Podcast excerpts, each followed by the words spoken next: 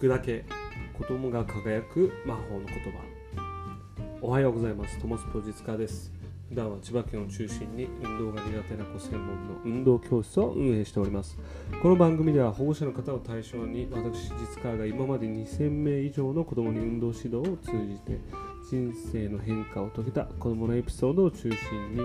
子供が輝くための親子の関わり方のヒントとなるお話をしております。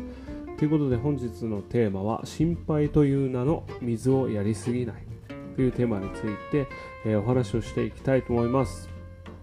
えー、まあ、このお話の、えー、結論から言いますと、えこう心配とかねをしすぎると子供は、え育っていかないというお話をするのでよかったら最後までお話を聞いてください。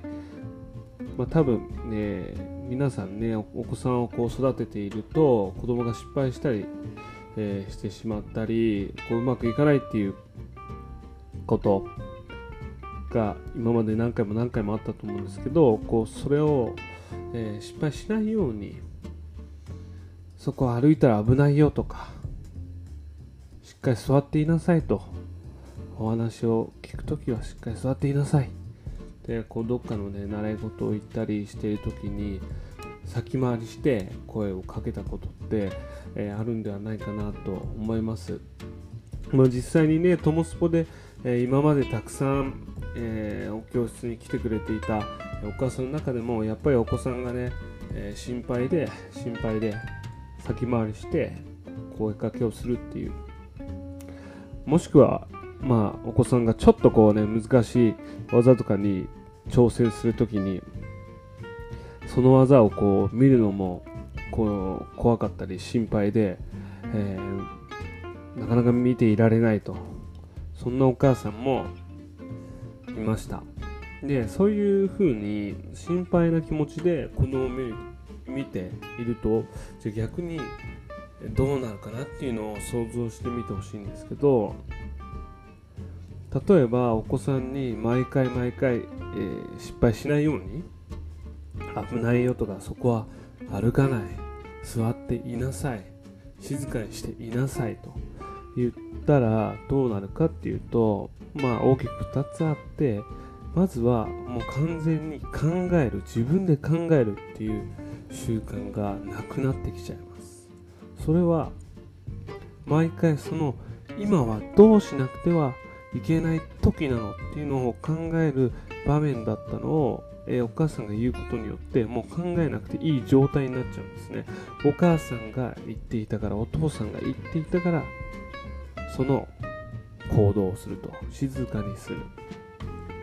でもう一つはもう行動がしづらくなります。あらかじめ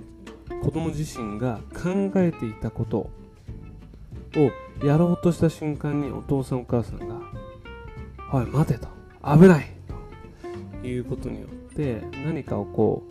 うアクションを起こそうとした時のブレーキになってしまうことがあります。でこの先回りの声かけをこうしてしまうこうしたくなってしまうお母さんお父さんの、えー、まあ、背景というか傾向の中には私がこう育てていかないとというこう気持ちの強い人が、えー、傾向としては今まで、まあ、たくさんのお父さんお母さんを見てきて多いなと感じています。やっぱりそういうふうに心配な気持ちで接していると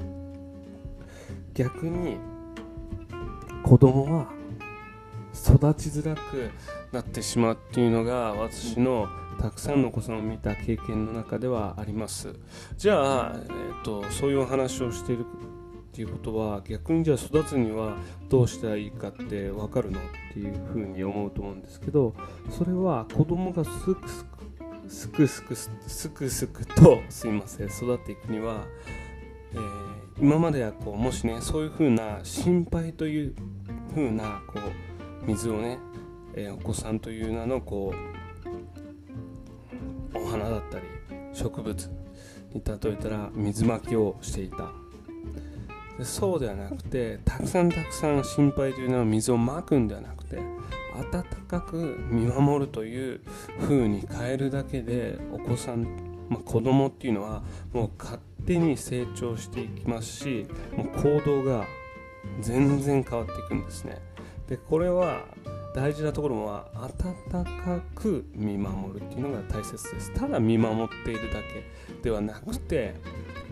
ポジティブな反応っていうのが温かくっていう意味になります。でその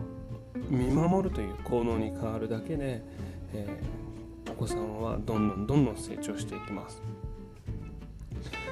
子供っていうのはそのチャレンジがしやすい心の状況に常にあるとどんどんどんどん、えー、トライしていきますんでたくさんこう、えー、チャレンジ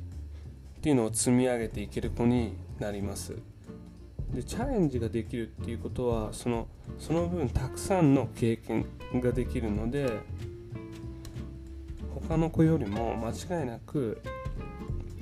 前に前に進めるようになります。でその成長のやっぱり要素として見守るっていうことがとても重要になっていきます。うまくできようができなかろうがあなたを応援しますと。その気持ちが、えー、子供が勝手に育っていく栄養になります。なので、えー、今ね、えー、お子さんがこうこの先の将来ね心配だといつもわけわからない行動ばかりして不安だ。そんな気持ちがあるかもしれないですけど、えー、お父さんお母さんがねこの温かく見守るという